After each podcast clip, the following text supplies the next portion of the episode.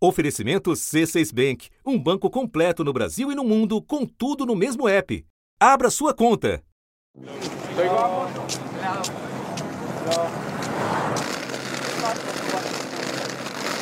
As rodas sobre o asfalto são de malas puxadas por quem deixou para trás casa, trabalho, toda uma vida, para fugir até mesmo a pé Everybody wants to escape. Uh, a lot of people with children, they are walking.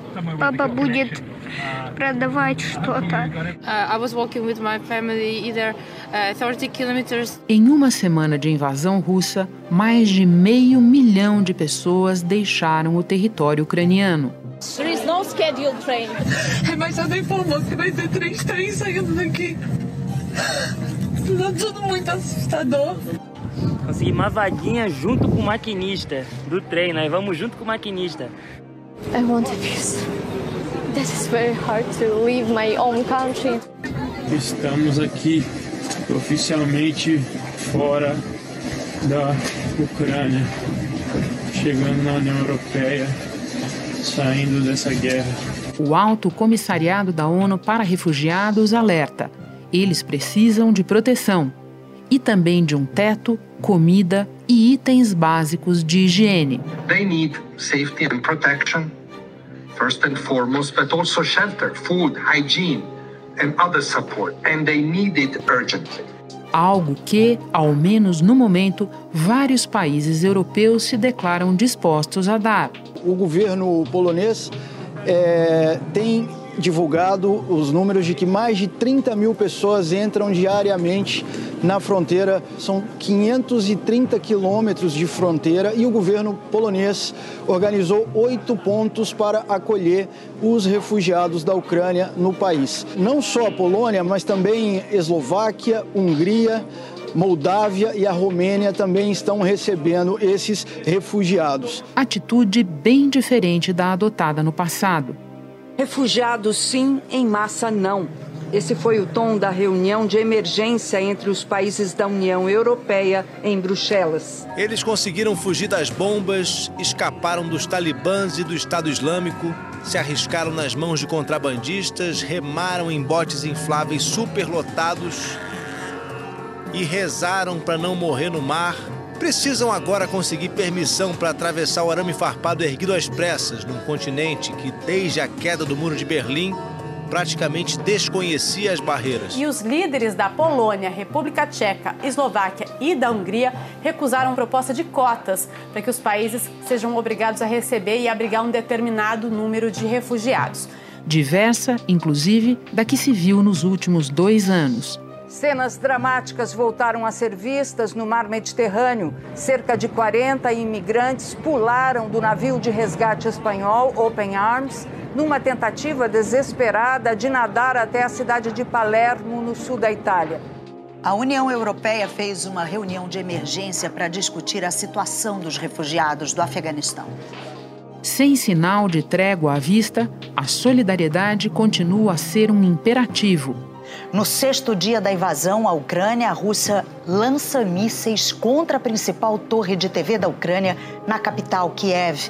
E é um prédio do governo em Kharkiv, a segunda maior cidade do país. Bombardeios russos atingiram o coração das duas maiores cidades da Ucrânia. A ONU calcula que os refugiados do atual conflito podem chegar a 4 milhões nos próximos dias. No mundo todo, eles são 84 milhões.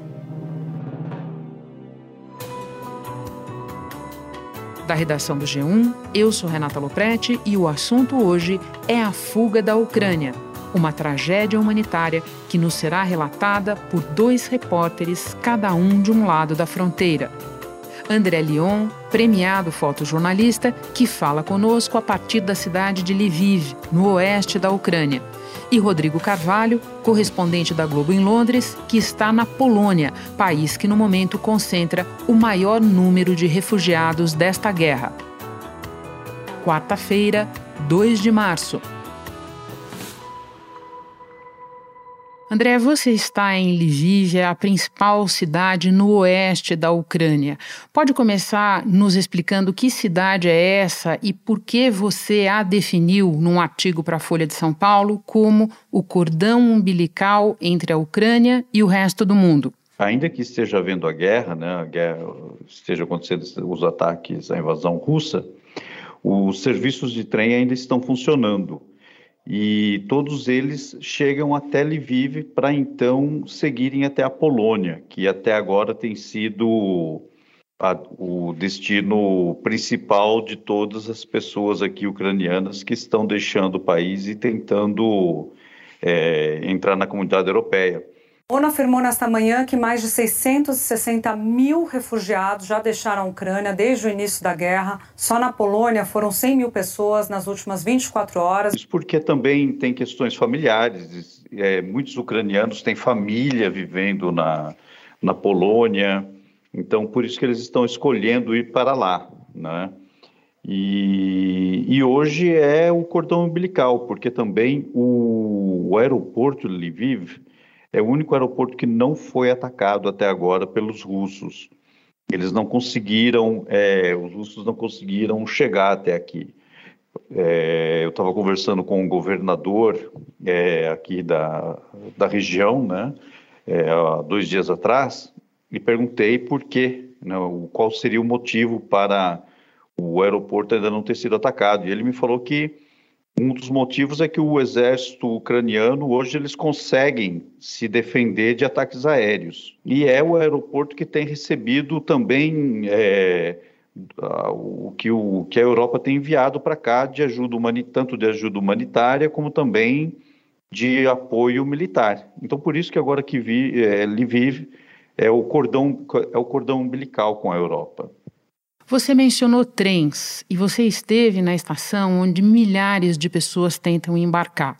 Também viu pessoas deixando carros ou ônibus para seguir viagem a pé em direção à fronteira, que está a mais ou menos 60 quilômetros da cidade, pelo que eu entendi. Você pode descrever essas cenas para nós? Em que situação estão essas pessoas na estação, nas estradas? Olha, na estação é, é, realmente muito, muito triste, porque são pessoas que você vê que realmente nunca se imaginaram é, na situação em que elas estão. Né? São pessoas que estão chegando cansadas, são pessoas que estão chegando. É, a Ucrânia é um país bastante grande, né? Então viagens de trem já são demoradas, né? São longas e agora, nessas situações, ainda mais, porque os trens são atrasados, estão lotados, estão menos, é, mais sujos, enfim. As estações estão também sujas, estão lotadas, o clima está frio, bastante úmido, né? Então, elas estão muito cansadas, elas chegam aqui muito cansadas. E, e principalmente, é, por exemplo, eu já trabalhei em muitas é, situações em que eu vi pessoas se refugiando, né, fugindo de violência. Mas uma coisa que aqui é bastante especial é, é a tristeza da, da separação das famílias. But foreign men are legally allowed to leave the country. Ukrainian men of fighting age are not. But you can't go. I don't want to go. You don't want to go. You want to stay here. Of course. To fight? Yes. Back on that train platform, the doors close. That little girl still crying. Her mother crying too. I was told they're leaving the girl's father behind. André, a Ucrânia proibiu que homens entre 18 e 60 anos deixem o país. Eu imagino que você já tenha visto famílias se separando. Tem alguma história que você ouviu, presenciou e que você possa compartilhar conosco? É, eu várias, né? Então os homens de, entre 18 e 60 anos não estão podendo, estão proibidos de deixar o país e eles estão, alguns deles ainda tentam, né, chegar na estação e alegando alguma doença, alegando alguma algum motivo para não poderem combater, mas ao mesmo tempo não, né, é, eles, o governo está sendo extremamente rígido com isso. E ontem eu estava no, na estação e conversei com um homem de 40 anos que havia acabado de se despedir da sua família, né, da mulher de dois filhos, uma filha e um filho. Crianças, André? Crianças. A menina tinha seis e o menino tinha dez é, anos de idade. E eles, né, ele falou que a filha, ele não havia contado para a família que iria combater. Mas uma coisa que me marcou muito é que a filha perguntou para ele, papai, o que está acontecendo, né? E ele falou, nós estamos em guerra. E ela falou, todo mundo, numa guerra todo mundo tem que lutar. E ele falou que não, crianças e mulheres não, né? E nesse momento ele entendeu, né? Ele, ele viu, percebeu que a filha dele entendeu que eles se separariam porque ele ficara, ficaria para lutar, né? E, e isso é uma coisa muito marcante, porque, porque todas as famílias, inevitavelmente, elas chegam na estação separadas, né? sem a certeza de que elas poderão se reunir novamente. Né? Porque em muitas guerras é normal você ver pessoas é, obviamente muito abaladas, com as vidas muito, né, com mudanças drásticas, às vezes até com as vidas, enfim, destruídas, né, enfim, mas ainda com a, com a família inteira, né, com todas as pessoas tendo sobrevivido, com todas as pessoas juntas, unidas, né, é, mas nesse caso aqui da Ucrânia, não. É 100%, eu diria, das famílias que estão deixando a Ucrânia, quase 100%, né? você nunca pode chegar a 100%, mas enfim, quase isso das famílias, elas estão inevitavelmente separadas. André, quando a gente desloca o olhar, e no teu caso as lentes mesmo, de fora dos pontos de saída de Lviv e vai para a cidade propriamente dita, o que é que você tem ouvido dos ucranianos? Olha, os ucranianos eles estão bastante, eu, eu eles estão com medo, sem dúvida nenhuma, né? Nenhuma pessoa até agora que eu falei, com que eu tenho conversado tenha expressou tranquilidade, né? Em relação a, ao que está acontecendo, mas ao mesmo tempo eu percebo que eles estão muito, como eu diria, orgulhosos, né? Da da Ucrânia. Existe um termo que eles, é, eles chamam aqui de patriotismo agora. O termo nacionalismo ele está sendo um pouco assim evitado pelos ucranianos, tá? Porque eles sabem, eles conhecem a carga é, negativa desse termo e eles também sabem que é exatamente esse o termo, né? Esse é o fundamento das acusações que o Putin tem contra a Ucrânia dizendo que né, são de extrema direita, enfim. E isso é verdade mesmo. Tem, tem realmente assim grupos de extrema direita por aqui. Azov are a controversial Ukrainian battalion. Their ideologies are radical for the rest of Ukraine. They don't like immigration, they don't like foreigners. Da mesma forma, é, a população não, não é de extrema direita. Tá? Assim, a população em geral absolutamente não é de extrema direita. Esse pai que eu encontrei ontem, se separando da sua família, falando que o que ele mais vai sentir falta era são, serão as tardes que ele jogava futebol com o filho, que ele ele acreditava que se tornaria o novo Messi, né? É assim, esse esse homem não tem absolutamente nenhuma ligação com a extrema direita eles estão realmente defendendo agora o país que está sendo invadido, né? E isso tem causado neles bastante orgulho. André, eu quero terminar com uma comparação que você começou a esboçar numa resposta anterior. Você já cobriu outras situações de conflito, situações graves, e estava dizendo que a tristeza te parece ser um traço característico das pessoas na Ucrânia nesse momento. O que mais te chama a atenção? O que mais é diferente de outras guerras que você acompanhou? Essa guerra, eu acho que o, particular dela, que pelo menos as nossas gerações não viram, né? É que são dois estados combatendo um ou outro, né? ou, ou pelo menos um Estado achando que pode mover fronteiras, que pode mover os, as suas, os seus domínios através da força, né? Deliberada, sabe? Se é, é, claro que a Rússia é, é, compreensível que a Rússia não queira que a OTAN esteja próxima das suas fronteiras, mas também de um certo ponto a Rússia também não pode falar assim, então vou declarar guerra, né? Porque vou impor uh, isso num, a, a partir da força, porque é uma questão muito importante para o mundo todo.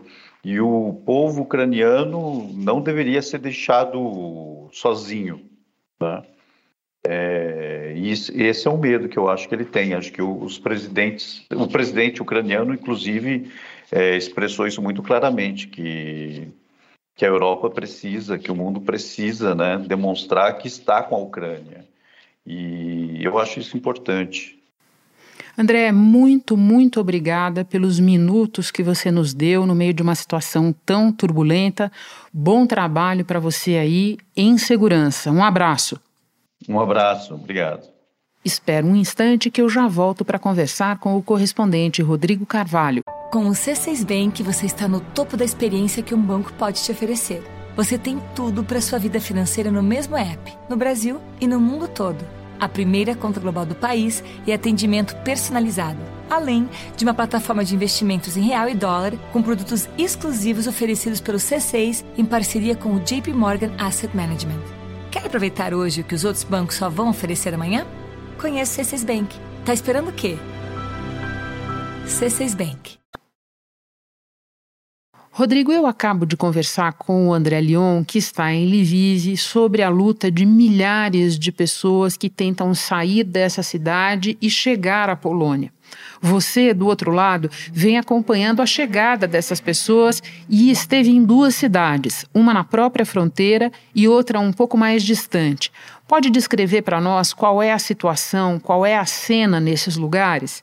É, a gente tem ido, Renata, para Médica que é a região de fato colada na fronteira, né, onde fica o posto de imigração, onde as pessoas pisam na, na Polônia depois da travessia muito longa 20, 30, 40 horas cruzando a Ucrânia e entrando em trem lotado. Né, a fila na fronteira lá do lado da Ucrânia é imensa, de carro e de pedestre.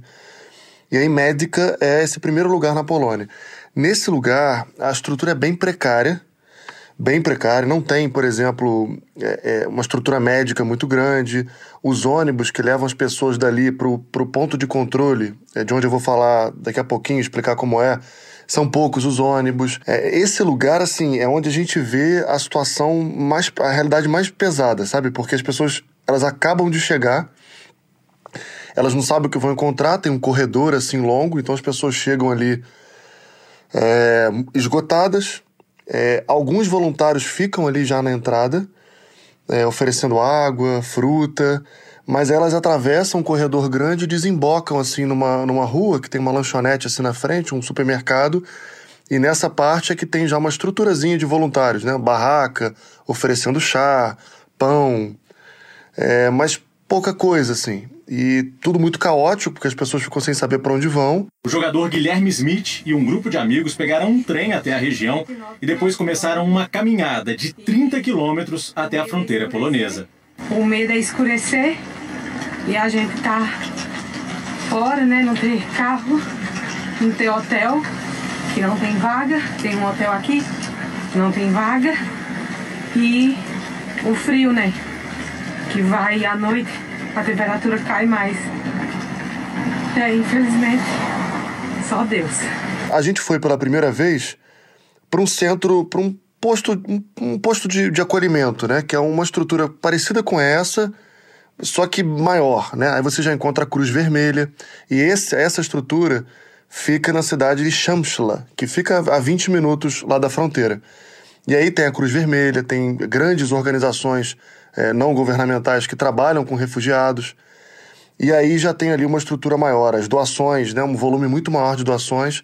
Então as pessoas ali pegam ônibus lá na fronteira, descem nesse lugar e aí encontram né, é, banheiro, é, papel higiênico, absorvente, pasta de dente, shampoo, muita roupa, podem pegar o que quiserem ali, casaco. Tá um frio a beça aqui, né? De madrugada vai para menos 3, menos 4, durante o dia 2, 3 graus. Então pegam um casaco. As crianças têm ali caixas para pegar brinquedo, ursinho de pelúcia, carrinho, né? jogo de tabuleiro. Então você vê as pessoas ali encontrando esse, esse, esse, esse algum conforto, né? E importantíssimo. E ali também é, acontece de forma mais intensa essa, essa junção das pessoas que precisam, querem ir para outro lugar, né, para outra cidade da, da Polônia, e um volume muito maior de voluntários. E aí é, outros voluntários fazem essa ponte. Ficam gritando ali, né? É, é, ah, quem quer ir para a cidade tal? E aí faz, promove esse encontro entre o refugiado e o voluntário que está oferecendo carona para aquele lugar especificamente. É um primeiro abraço ali, é quando as pessoas de fato, pelo que eu vejo assim, encontram né, a paz ali, um país em paz, né? E pro, disposto a ajudar. Mas uma mobilização muito grande da sociedade civil, né? É, você vê Forças Armadas, você vê uma estrutura do governo, mas é a sociedade civil se mobilizando, como sempre, voluntários surgem e fazem diferença. We are at crisis. So we cannot say that it's perfect. Nothing will be perfect if we will receive 10,000 people in a small station like that. We don't have a place to give them uh, something to eat right here and right now. Você pode narrar para nós uma cena que tenha te impressionado, especialmente entre tantas que você viu nos últimos dias? Quando você me pergunta isso, eu lembro de um, de um idoso de bengala chegando naquele corredor que eu te falei, é, com muita dificuldade para andar, muito curvado, sabe? Tava com a esposa dele, mas assim, é, uma, é, um, é, um, é um, um, um homem que tem dificuldade para andar 50 metros, sabe? E ali, enfrentando as dificuldades dele, vencendo os limites dele. E hoje a gente ouviu numa rádio local aqui que 12 mulheres que cruzaram a fronteira tiveram seus bebês em hospitais aqui da Polônia, perto da, da fronteira. É, e uma, um, todo mundo é, muito abalado, né? Fotógrafo, experiente, ali chorando.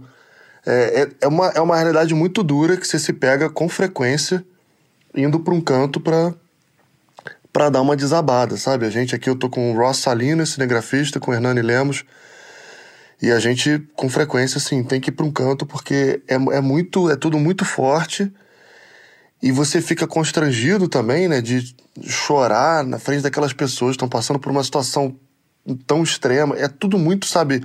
É uma mistura de sentimentos para todo mundo ali. Para quem chega, eu sinto que tem uma coisa de alívio, sem dúvida, né? Porque vence uma, uma jornada muito desgastante. Então as pessoas às vezes chegam até sorrindo, sabe? Outras chegam esgotadas, precisando é, né, ser, é, ser carregadas assim por, por bombeiros, gente da Defesa Civil que está aqui reencontros, muitas cenas de reencontros, né? As pessoas ficam. Algumas pessoas aqui do lado da Polônia ficam esperando ali na, no portão, ali, as pessoas chegarem, né? Conhecidos. Então são muitas, muitas cenas, assim, muitas cenas. Agora, você falava para nós da ajuda da sociedade civil na Polônia. Agora eu quero te ouvir um pouco sobre a posição oficial, porque muitos dos países que no passado recente se colocaram contrários a receber refugiados em outras crises, notadamente aqueles vindos da África e do Oriente Médio, estão com uma posição mais receptiva em relação aos ucranianos. Pode contar para nós o que o governo polonês está fazendo para receber essas pessoas? Bom, o governo, o governo polonês abriu é, centros de acolhimento ao redor da fronteira, né? Não é esse que a gente visitou, que é no, no, no meio da estrada, mas outros. Tem participação também nesse que a gente visitou, tem uma estrutura ali é, mas o que a gente tem visto, assim, no primeiro momento, sem dúvida que a gente está vendo vários países europeus, inclusive né, o Bloco Europeu, União Europeia, dizerem que estão de portas abertas, que vão receber todo mundo. É, mas são países que, ao mesmo tempo, alguns deles, o próprio Bloco Europeu, se negaram a receber refugiados da guerra da Síria, por exemplo. O secretário-geral das Nações Unidas, Ban Ki-moon, disse que é necessário aumentar muito a solidariedade mundial para absorver mais de meio milhão de refugiados da Síria que precisam de um novo abrigo. A Alemanha teve um protagonismo muito grande, mas a gente viu países que, depois de determinado tempo, fecharam as portas, né? É, e há, inclusive, que eu acho que é uma coisa que a gente tem que observar, a gente já está observando desde domingo que a gente está tratando desse assunto na nossa cobertura, que são as muitas acusações de racismo é, por parte de alguns governos. No fim de semana uh, começaram as uh, denúncias, queixas, vídeos mostrando um comportamento discriminatório, racista, é, principalmente dos agentes de segurança, policiais ucranianos para é, retardar a travessia uh, de pessoas negras, principalmente uh, da Nigéria, do Congo e da Somália, que vivem na, na Ucrânia. They treat us as like trash. You understand?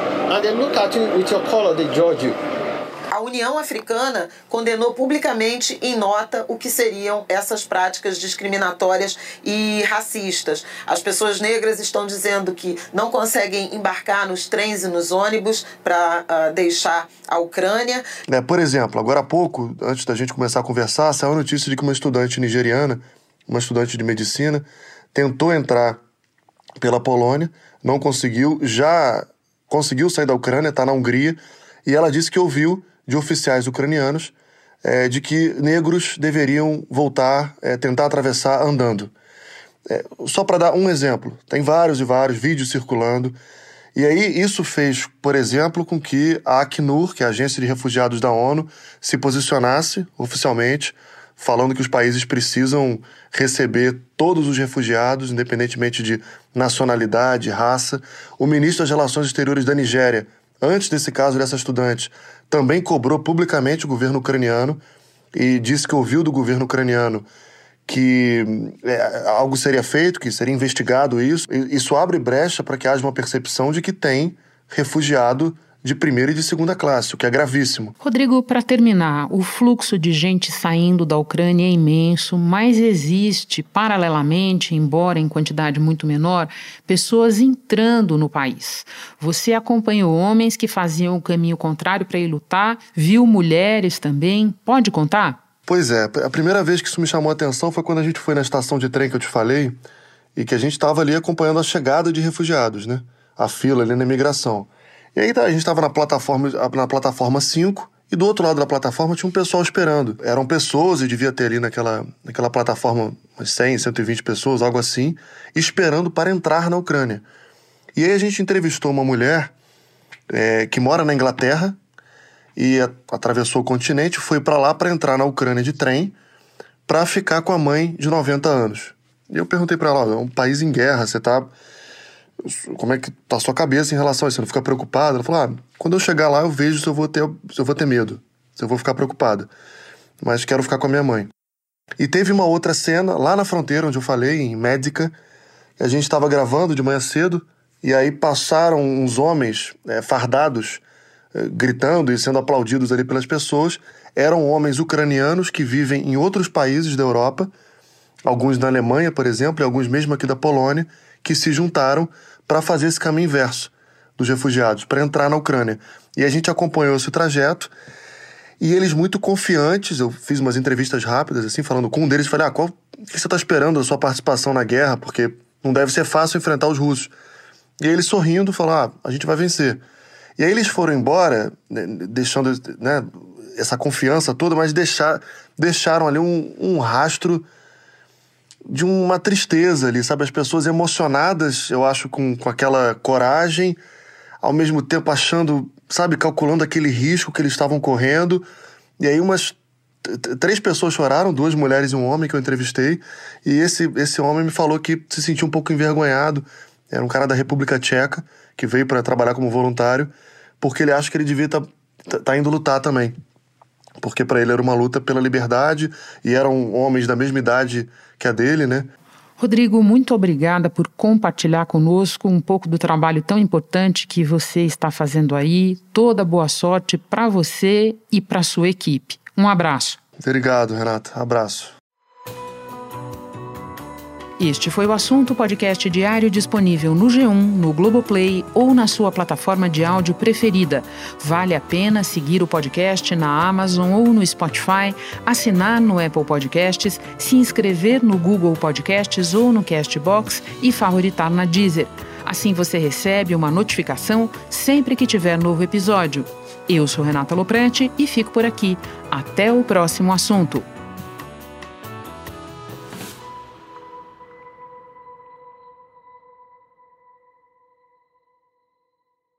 Você no topo da experiência financeira que um banco pode oferecer. Escolha um banco completo no Brasil e em qualquer lugar do mundo. Abra sua conta no C6 Bank.